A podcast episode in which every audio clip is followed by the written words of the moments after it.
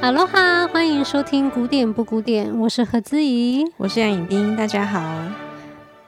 嗯，大家心情最近怎么样呢？最近台股呢大崩盘，每天都有关于股市的可怕笑话，说几个来听听。我已经忘记了。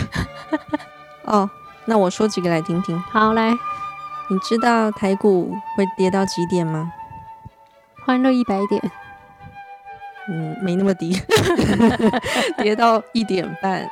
哦，这个好笑，因为一点半会收盘。哦，这个不错。然后你知道哪里可以看萤火虫吗？嗯，大西哦。大。嗯，因为现在疫情嘛，对不对？出门稍微没那么方便。但是我提供你一个好地方，就是证交所。因为都会绿绿的哦。好，那你的心情已经很绿了吗？比戴绿帽还绿吗？今天呢，我来介绍一首《带你飞向天堂之歌》，那就是莫扎特的给长笛的协奏曲第二号 K 三一四的第一乐章。莫扎特呢，他其实蛮讨厌长笛这个乐器的。他总共也就只写了两首的长笛协奏曲，那第一首是 K 三一三，另外一首是 K 三一四。他虽然讨厌长笛，可是还是帮长笛写了不少很好听的作品诶。那他这一首 K 三一四呢，其实是偷工减料。怎么说呢？为什么是偷工减料？因为这一首 K 三一四长笛协奏曲一刚开始其实是写给双簧管 oboe 的协奏曲。嗯，然后写给 oboe 是 C 大调，那再用这一首 C 大调的 oboe 协奏曲改写成 D 大调的长笛协奏曲，所以就是往上移高了大二度。对，我自己本身是比较喜欢长笛的这个版本，因为 oboe 这个 C 大调的版本呢，就是有一点老实、一板一眼，对，挺正经的，就会觉得说有一个 C 大调框架。把它框住了，然后再搭配 oboe 这个声音，所以你就会觉得说有一点一局限，对，有一点局限，没错。那我们要先听听看吗？好啊。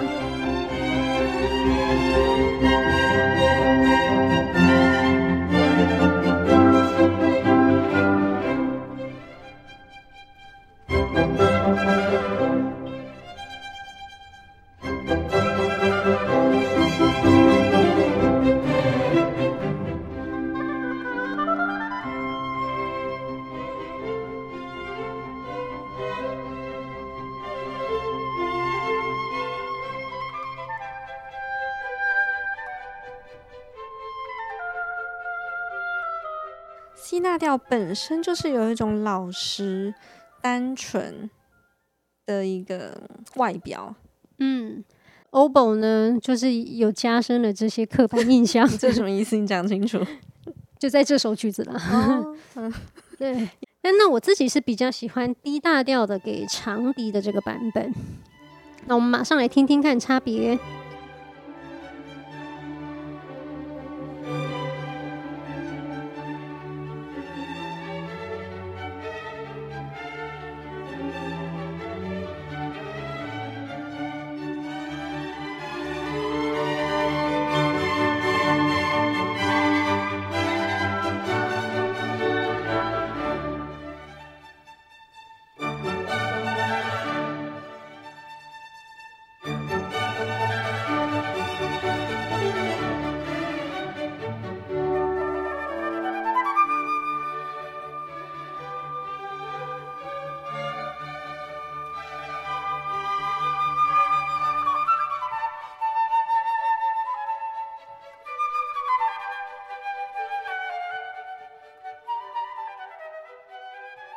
这两个不同的乐器跟不同的调性是不是天差地别？只放个五秒，你就会听到长笛这个版本活灵活现、异常的生动。我觉得很神奇的是，嗯、呃，哆跟瑞，C 大调跟 D 大调其实就是一步之隔而已。C 大调有一种脚踏实地、苦干实干、任劳任怨的感觉。对，D 大调不知道为什么就是可以从空中开始起飞。对，没错。加上长笛的那种轻盈的声音，对，嗯，那我先来介绍一下什么叫做协奏曲。那其实协奏曲呢，里面会有两个大元素，一个叫做 tutti 合奏，另外一个就是 solo 独奏。那 tutti 和 solo 的关系呢，就有点像你跟你的男朋友之间的关系一样，就是你们可能会互相扶持、互相爱慕，可是也有可能互相竞争，存在着一个很微妙的关系。很有趣的比喻，对。那甚至呢，你也可以把 tutti 呢当成是一个说书人。在协奏曲的一开始啊，tutti 都会有一个大概两到三分钟的一个合奏。在这两到三分钟的 tutti 呢，它就很像说书人要把这一整个乐章可能二十分钟。浓缩成这两到三分钟，然后把所有的精华在这两到三分钟之内让你一目了然。嗯，没错，对。所以一开始的 tutti 呢，会是有一种有上帝视角的一个说书人，对，因为他已经知道一切了。对。那有时候在曲子中间跟尾巴呢，也有一些 tutti，那它的功能又变了，它的功能又有点变成像是插科打诨啊，可能是跟 solo 在讲个笑话，或是附和 solo，嗯，对，或是它也有一种换幕、换场景的这种感觉，可能先预告了后面的氛围。对，那可能是现在是一个明亮的晴天，tutti 搞不好现在出来，他会告诉你说：“哦，等一下，其实我们要变成。”阴暗诡谲的雨天了，tutti 也有这个作用。嗯嗯，那 solo 呢？那 solo 不用讲，他就是第一女主角或男主角，所以他都是用第一视角、嗯、第一人称的视角在讲故事的。没错，听他讲话会就感觉更真实，因为是他自身经历过的。对，因为你听那个说书人讲的话，嗯、你纵观全局。可是他没办法离你的心如此靠近，对，他还是有点距离的。对，但是你听了第一视角的人，嗯、就是发生这件事的主角亲自跟你说，那你的感觉会完全的不同。我之前看张爱玲的一个散文还是小说，他就写说，如果任何一个小说或是故事在前面加上了“这是我亲身经历的”，故事就变得好像更吸引人了。嗯，我完全可以理解。嗯。我们先来放一下 K 三一四第一乐章的开头 Tutti。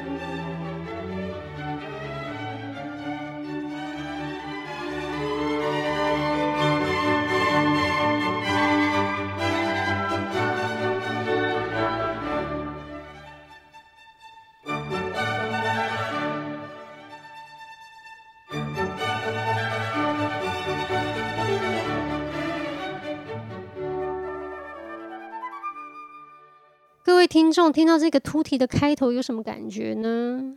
我觉得心情很好。我自己觉得这个 tutti 呢，它真的做了一个很很明显的破题。嗯，它预告了这整首曲子就是一个迈向光明、迈向天堂的明亮之歌。这首曲子呢，它才一演出来，你就觉得它已经在向上飞了。它的高度很高。跟刚刚前面我们听到那个 oboe 的 C 大调的这个版本是不太一样的，因为 oboe 那个版本就觉得他在地上苦干实干嘛，很辛苦的爬。对对对，但是这个长笛的版本虽然长笛还没有出来，可是这个 D 大调一演出来，你就觉得有无比的欢愉跟喜悦，而且很有趣。它开头的音也不过就是高音的 Re，就照道理来说，它不是一个很高很高的音域，可是你就觉得它已经在空中了。对。这是莫扎特的魔法，没错。那伟大的作曲家，他们就是可以在你表面以为的东西之下，赋予他其他更神奇的一些魔法。对，嗯。那各位听众也可以注意听一下大提琴，他在演奏一个八分音符，就一直有个哒哒哒哒哒哒哒哒这样子的声音。我觉得这个很像火车的车轮，不停的一直往前驶，然后一直有个就是这个节奏好欢快，不疾不徐，可是一是一种。迈向期待的步伐，嗯，又很像生命的脉动，对，推着大家往前，对。那我们现在来听从头接到 solo 出来。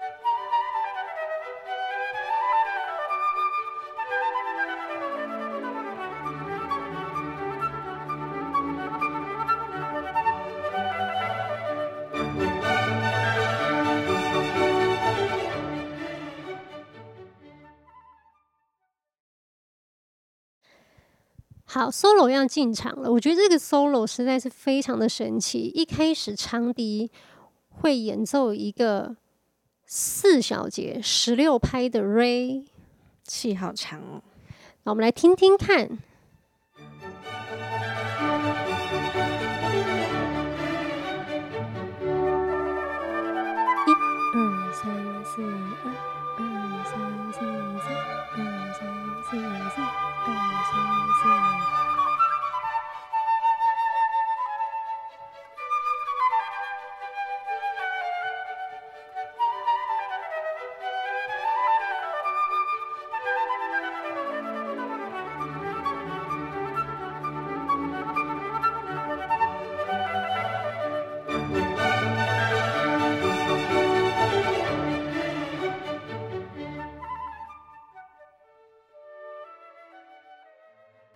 呃，在突提在演奏的时候，你觉得长笛好像是困在牢笼里的一只笼中鸟，但是它蠢蠢欲动。但它蠢蠢欲动，他听到那个，他听到，对，对他听到那个乐团的突提的时候，他已经嗨起来，他是在他那个笼子里面，叫 K 笑一直飞起来，这样。他要出来的时候，好像他那个笼子的门不知道为什么开了，他就砰，振翅高飞，而且是顺着风的，对，是顺风的，嗯、一路上往上飞，自由自在，无边无际，这样，哇，你都觉得好舒展，真的。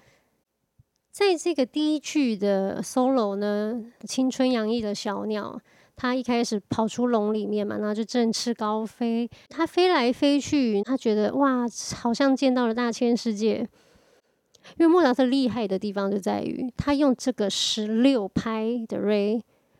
就已经让你可以体会到这个小鸟飞得多高多远，然后见到了多壮阔的世界。真的好像他看遍了整个世界了。没错，没错，就在这十六拍里面。对，然后这个小鸟呢，它就这样高高低低的飞来飞去啊。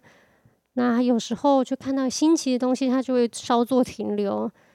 但因为它飞得挺快的，所以它马上就忘记这件事情，又去下一个地方了。然后同时弦乐的一直保持着前进，嗯，就是好像小鸟飞行的速度，它不会慢下来的，嗯、因为它实在太开心了，它没办法慢下来。就对，就像我们开车一样 可能像你开车一样，像你，像你，没有没有，我有修佛了，我才修佛。好，那我们现在从 solo 第一句接到 solo 第二句。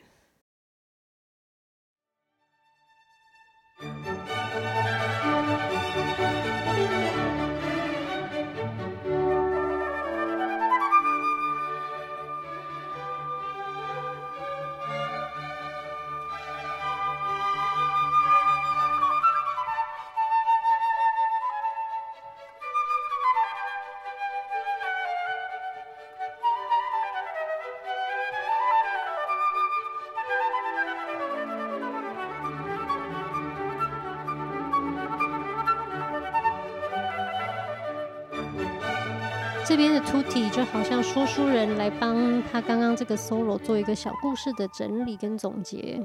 那现在是 solo 第二句。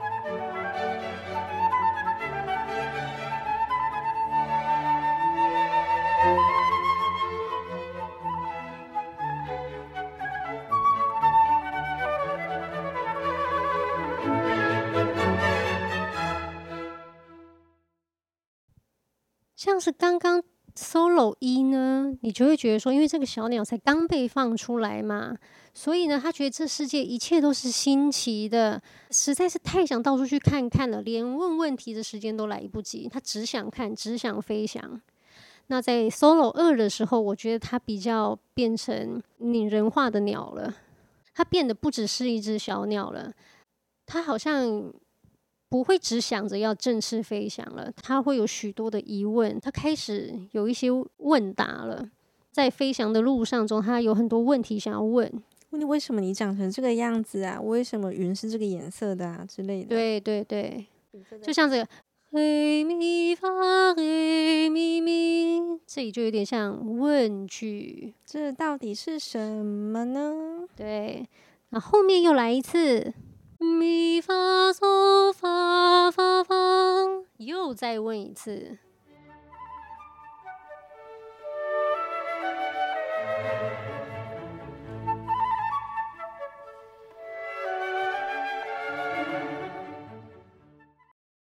好，那接下来的这一串音符呢，好像就是他很兴奋，就是他自言自语，他好像得到了一串答案，他就自己在那边 murmur 这样，在那边讲自己的心得啦。对对对。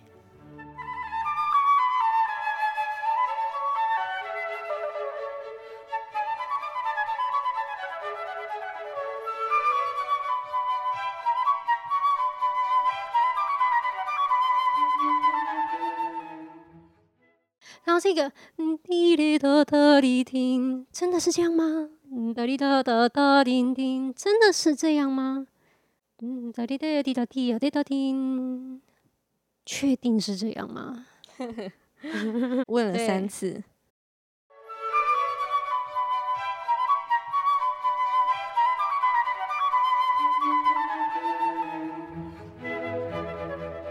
他其实不确定这些问题。那他也就一直在自言自语，那他他就想说，我飞低一点好了，我要从低一点开始飞，一路一路慢慢的往上飞，我想要找一点答案。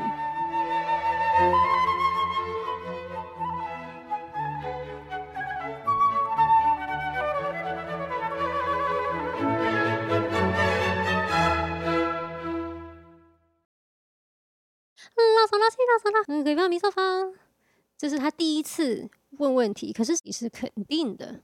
是他知道答案的，而且同时乐团在背后也给了他一些支撑，强化他的信心。对，然后你看第二次，咪嗦发拉嗦，第二次问问题，第二次很确定答案的问问题，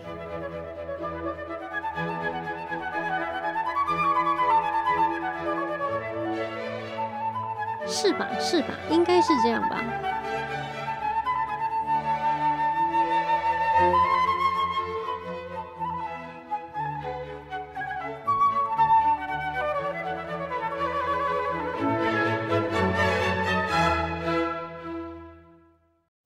团的 Tutti 又出来总结了第二主题。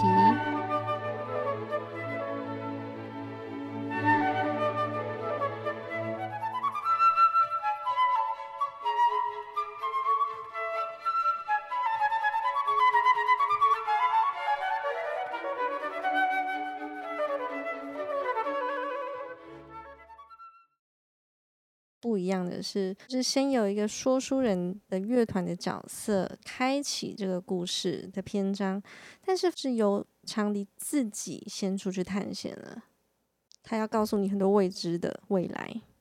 嗯，他不想要让那个说书人破梗啊，他想对，就你不要你不要再管我，我自己先走，我会我会这样。对对对，我已经大了，我已经见过世面了，我，我是大人了。对。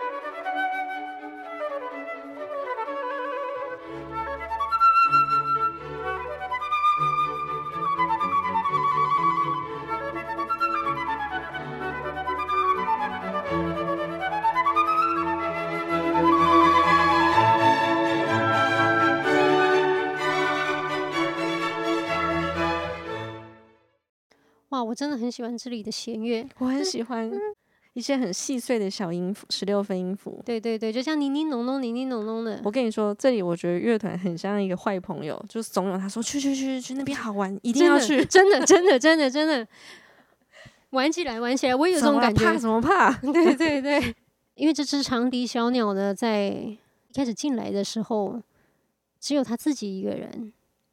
前面没有人帮他引导，所以他一开始进来的时候有一点不确定，对，突然有点孤单，而且有点怕怕的。嗯。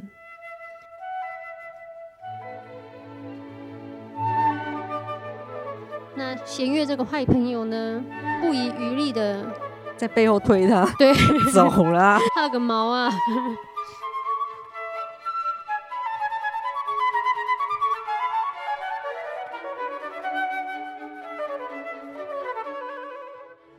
一直会有一个波浪，推一下，推一下，这个弦乐伴奏呢，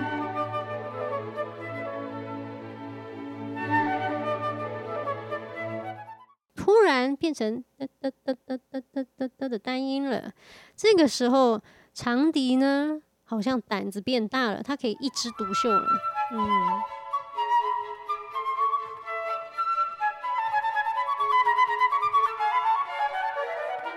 觉得说：“哎、靠自己出来飞，好像没那么可怕！哇，悠游自在，飞个没完没了，朝天高。”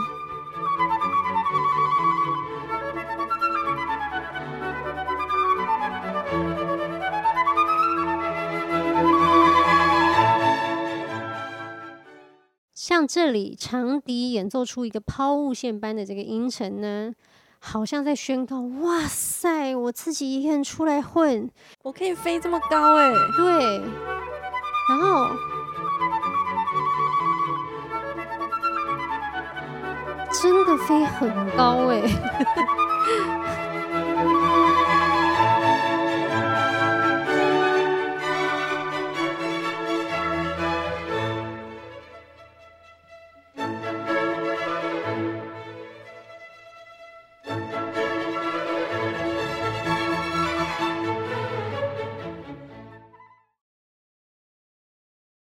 我以前在笼中鸟那个生活比，真是不可同日而语。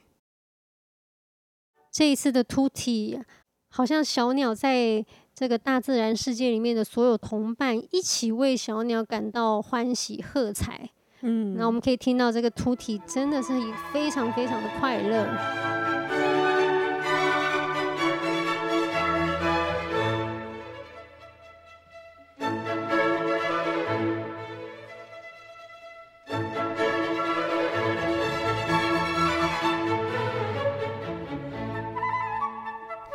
展部。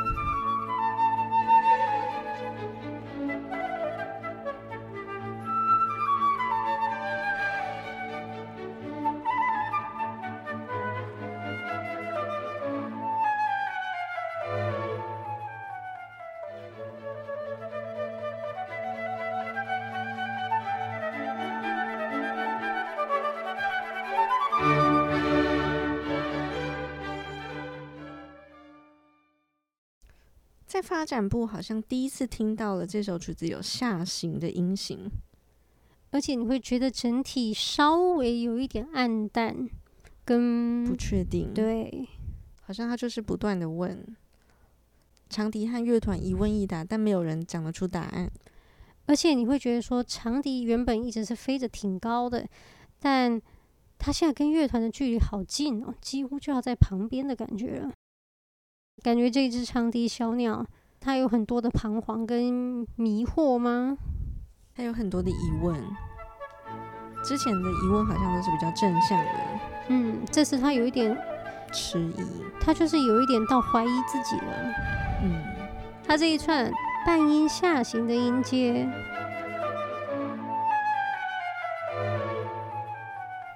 就是在讲说，哎呀，我这样飞出来真的是对的吗？我又再讲一次，可是更小声了，就他更怀疑自己了，更心虚了，对。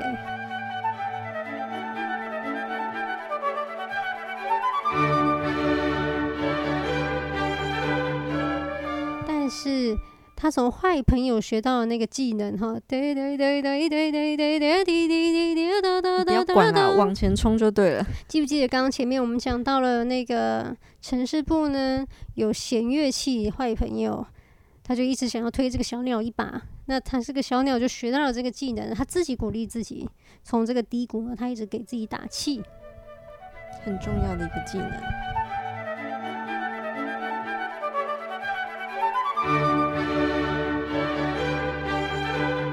哇，这一段我觉得非常神奇诶，就他从这么低谷啊，一路这样子，就他不过打转了几次，他就决定再重新往上飞了。对啊，就他的人生的低谷，或是犹豫、怀疑自己，也太短暂了吧？我们刚刚都非常的怀疑，就是。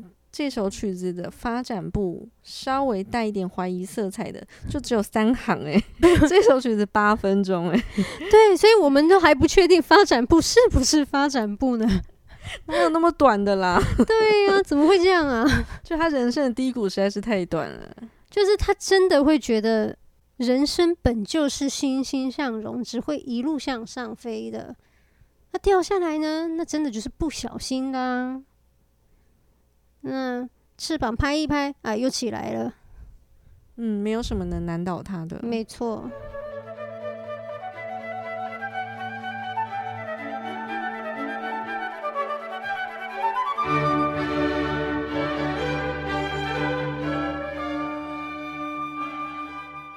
这次的突体呢，只出来了几秒钟。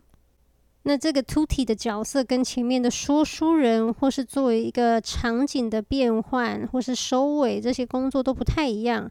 这次的突体呢，他好像想做一点什么，可是主角就想要叫他闪人了。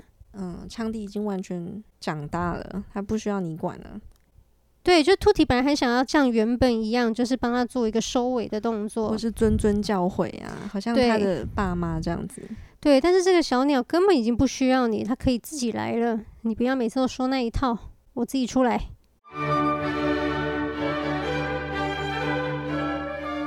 长笛的这个 Re 的长音又出来了，这里是再现部。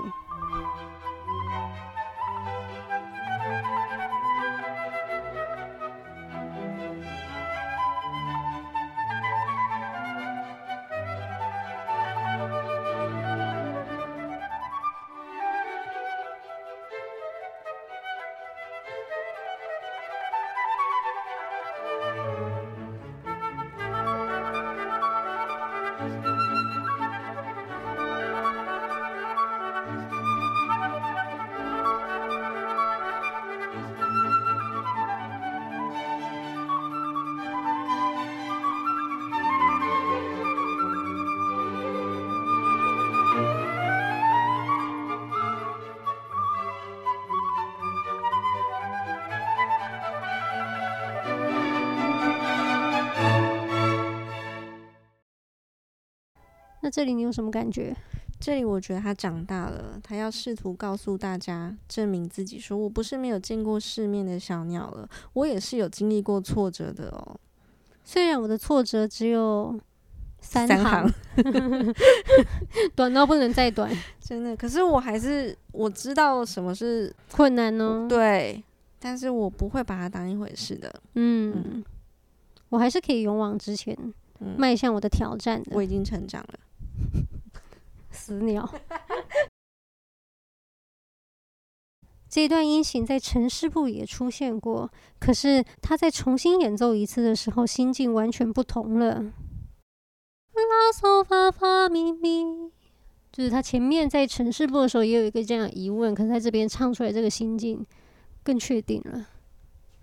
他这个问，其实他心中已经有一个实拿实的把握了。然后他又再问一次，黑咪发黑发咪咪。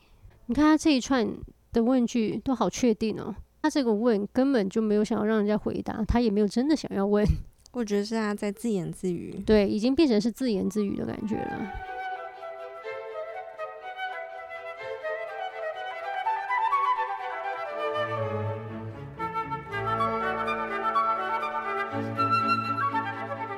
里我们听到第一乐章一个全新的一种音型，一种大跳。这个大跳技术上来说真的是非常的难，因为真的是跳得很高，跳了十二度。对，然后我觉得这个大跳在宣示着我是可以能屈能伸的，没有够不到的地方，也没有飞不下去的低谷，一切都是那么的游刃有余，再难对我来说也是小菜一碟的感觉。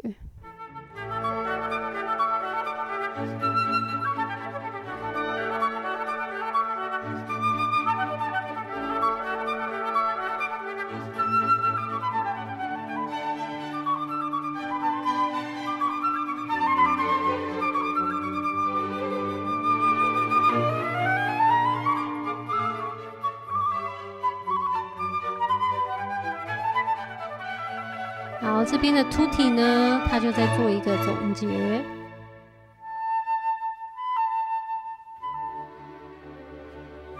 现在我们要进入在线部的第二主题。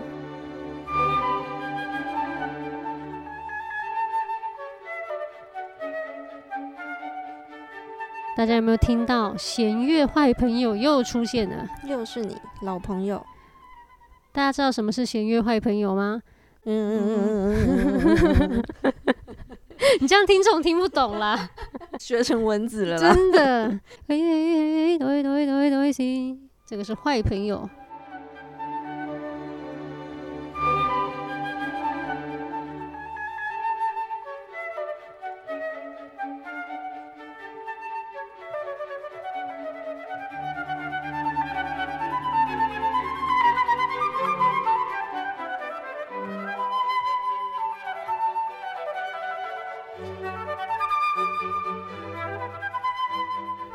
相较于城市部的这一段呢，到在线部的时候，你你真的可以感觉到这一只小鸟它已经完全的成熟了。嗯，它长大了，真的，它真的长大了，就一切都那么游刃有余，诶。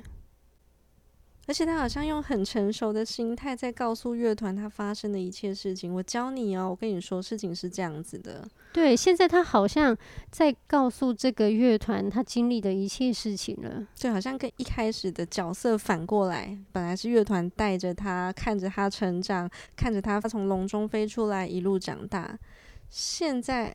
就是很像小孩跟父母的角色，对，小孩出去闯荡之后回家，告诉父母说：“你看，我在外面经历了这么多的阅历。”嗯嗯，然后他的语气就充满了自信啊，跟一些历练，对。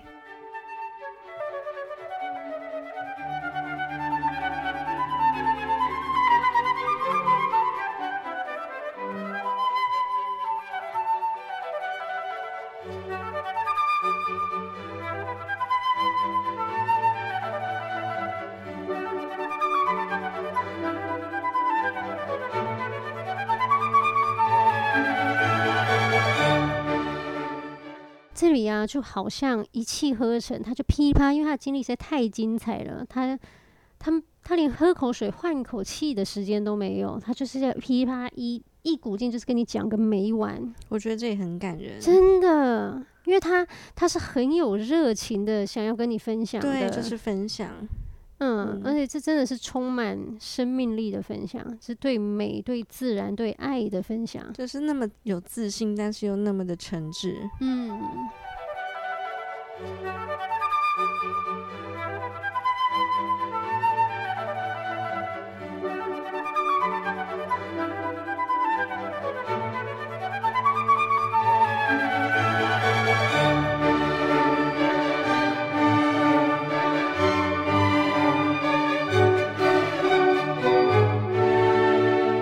进入到了 cadenza 华彩乐段的装饰奏。古典时期的那种协奏曲呢，第一乐章接近尾声的时候，乐团就会先铺陈，好像把整个氛围、灯光、气氛、音量全部拉暗，为了要铺陈，让等下的 solo 做一段它的技术的展现。嗯。那在古典时期的时候，其实也是蛮注重即兴的，所以华彩乐段通常都是由演奏家自己即兴而成。当然，作曲家他也是会写他心目中的华彩要怎么样做。那一般你也可以参照他的，或你自己即兴，或是 mix 两个，半参照，然后半自己写这样。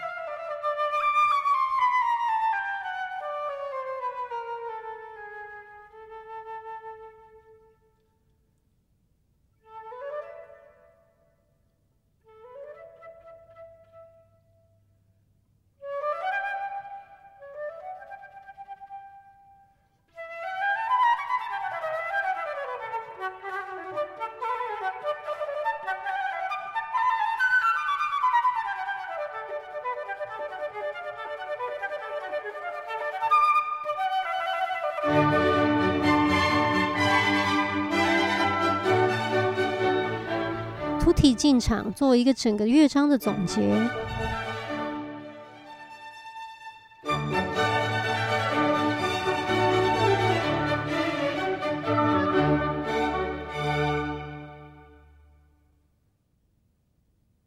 我劝大家，就是早上起来，如果有一点点 Monday Blue 啊，或者什么的，上班忧郁症啊，一定要听这一首。